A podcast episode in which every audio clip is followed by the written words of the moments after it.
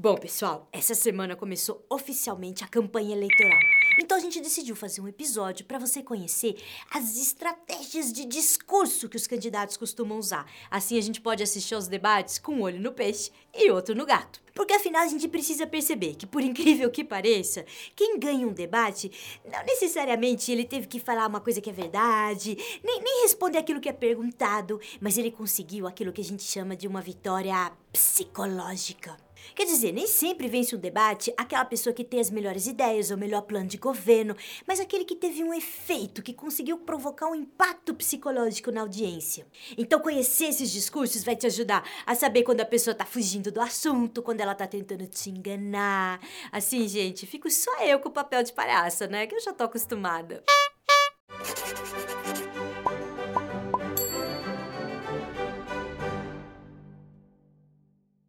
Este é um episódio de utilidade pública. Hoje a gente vai dar sete dicas para você perceber quando um candidato está dando voltas em um debate para tentar ganhar discussão, quer dizer, tentando nos engambelar. Essas dicas vêm de um livro escrito em 1830 pelo filósofo Arthur Schopenhauer chamado A Arte de Ter Razão.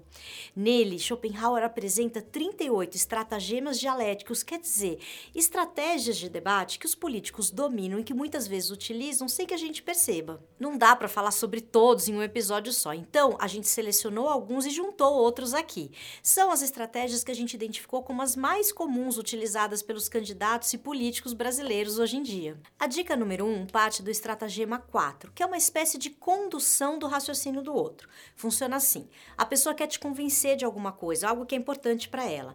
Então, ela coloca um monte de premissas para você de uma maneira confusa. Ela vai te perguntando coisas que a princípio você concorda, mas ela vai organizando essas premissas de um jeito que a conclusão possa ser favorável para ela, quer dizer, ela constrói uma ideia feita para derrubar o adversário. Por exemplo, eu quero te convencer que, embora a seleção brasileira tenha cinco títulos mundiais, a Bélgica é um time muito melhor.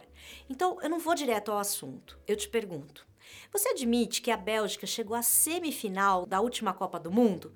Você não tem como dizer que não, isso aconteceu. Aí eu pergunto: você admite que a Bélgica eliminou o Brasil em 2018? O que também é verdade? E para completar, eu digo que a Bélgica só perdeu para o time que foi campeão, no caso a França. Pronto, se essas três coisas são verdades e você admitiu, então eu posso dizer que está provado que a seleção belga é melhor do que a seleção brasileira, embora objetivamente a gente não possa ter certeza disso. Dica número 2. Os estratagemas 5 e 6 falam daquele tipo de candidato que abusa da fé alheia, o tipo que faz um uso intencional de princípios falsos, ou então parte de uma ideia disfarçada para afirmar um absurdo. Por exemplo, vamos supor que ele queira colocar em dúvida a medicina.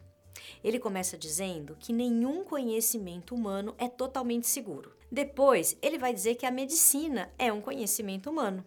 Portanto, a conclusão é que não devemos confiar na medicina ou nas vacinas, se vocês quiserem. Dica número 3. Essa é uma estratégia que busca fazer com que o adversário ele perca razão numa discussão, perdendo a cabeça.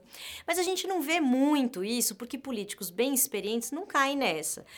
Se bem que tem uns que caem sempre, toda vez que eles são provocados, parece que eles não têm nenhum autocontrole. Isso acontece mais na rua, nas entrevistas, nesse contato mais direto. Em um debate um pouco menos, mas sempre tem alguém usando essa estratégia para tentar desestruturar o adversário. A estratégia de fugir do debate ou mudar de assunto, que é um quarto ponto para você ficar atento, é bastante questionável do ponto de vista da democracia, mas o problema é que funciona. Ela é usada quando alguém percebe que pode ser vencido num debate e aí para não ser derrotado simplesmente não aparece ou abandona a conversa ou muda o foco da discussão.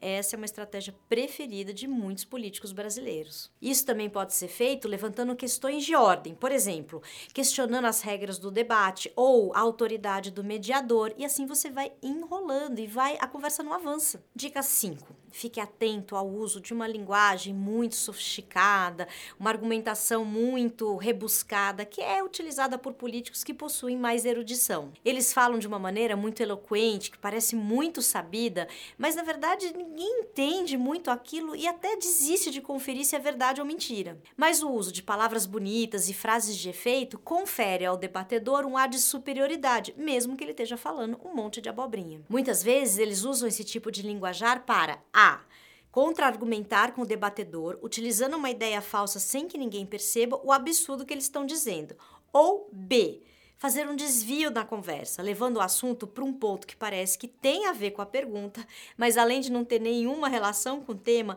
ainda faz parecer que ele tem razão. Ah, vou dar um exemplo, tá? Consuelo explicando Schopenhauer. Um exemplo que ele dá no livro. Imagina duas pessoas ali discutindo e uma fala assim: Olha, essa rocha ela forma-se no fundo do mar a 250 graus Celsius. Aí outra pessoa fala assim: Impossível. Porque a água, ela ferve a 100 graus Celsius, não vai chegar a 250. O mar já teria evaporado. Aí quem tá assistindo o debate dá aquela risada do tipo, ah, matou o oponente. Gente, até a pessoa explicar que tem a questão da pressão, que dá sim para chegar a 250 graus Celsius, já era, já perdeu o debate. Já naquela cortada que não faz o menor sentido pela lei da física, entendeu? É isso. Dica número 6. Desconfie quando o candidato levantar suspeita por categoria. O que, que isso quer dizer? É assim, ele está numa saia justa ou não quer responder uma pergunta que vai deixar ele mal na situação. Então, o que, que ele faz? Ele tenta rebaixar o oponente dizendo que aquilo é coisa de gente que pertence ao grupo X. Tipo, isso é coisa de satanista, ou de ateísta, ou de comunista, ou de idealista. Tanto faz, não importa se a associação é verdadeira ou não. O que importa é que ele já conseguiu o que queria, que é desviar o foco. Sétimo e último estratagema para você ficar atento: o gaslighting. Claro que Schopenhauer não usou esse termo para falar disso em 1830, mas é bem disso que se trata. Gaslighting, que em inglês quer dizer manipulação, é a prática da verborragia sem sentido, que não conclui nada, não chega a lugar nenhum, mas que atormenta o nosso pensamento. A gente fica acompanhando a fala do político, que muitas vezes vai de um absurdo ao outro, sempre com apelações emocionais, até que em algum momento a gente não consegue mais pensar direito. A gente vai sendo tomado por sentimentos muito intensos, geralmente negativos, e vai aderindo ao falatório ensandecido do candidato. Nessa estratégia, a gente precisa levar em conta que existe uma assimetria na relação, quer dizer, aquele que fala ocupa um lugar de poder ou de vantagem em relação àquele que ouve. Bom, se você quiser conhecer outros estratagemas, lembrando que são 38, fica a dica, vale a pena conhecer esse livro aqui. Ele é fininho, bem escrito e bem traduzido nesta versão. Só lembrando que, como em outros episódios, a gente não tá ganhando nada para falar desse livro. E se você achou que esse episódio foi foi útil, que ele te ajudou, compartilha com as pessoas na sua rede. Manda lá no zap da família. A gente vai fazer uma pausa no canal na semana que vem e voltamos já já com novidades. Muito obrigada e até a próxima!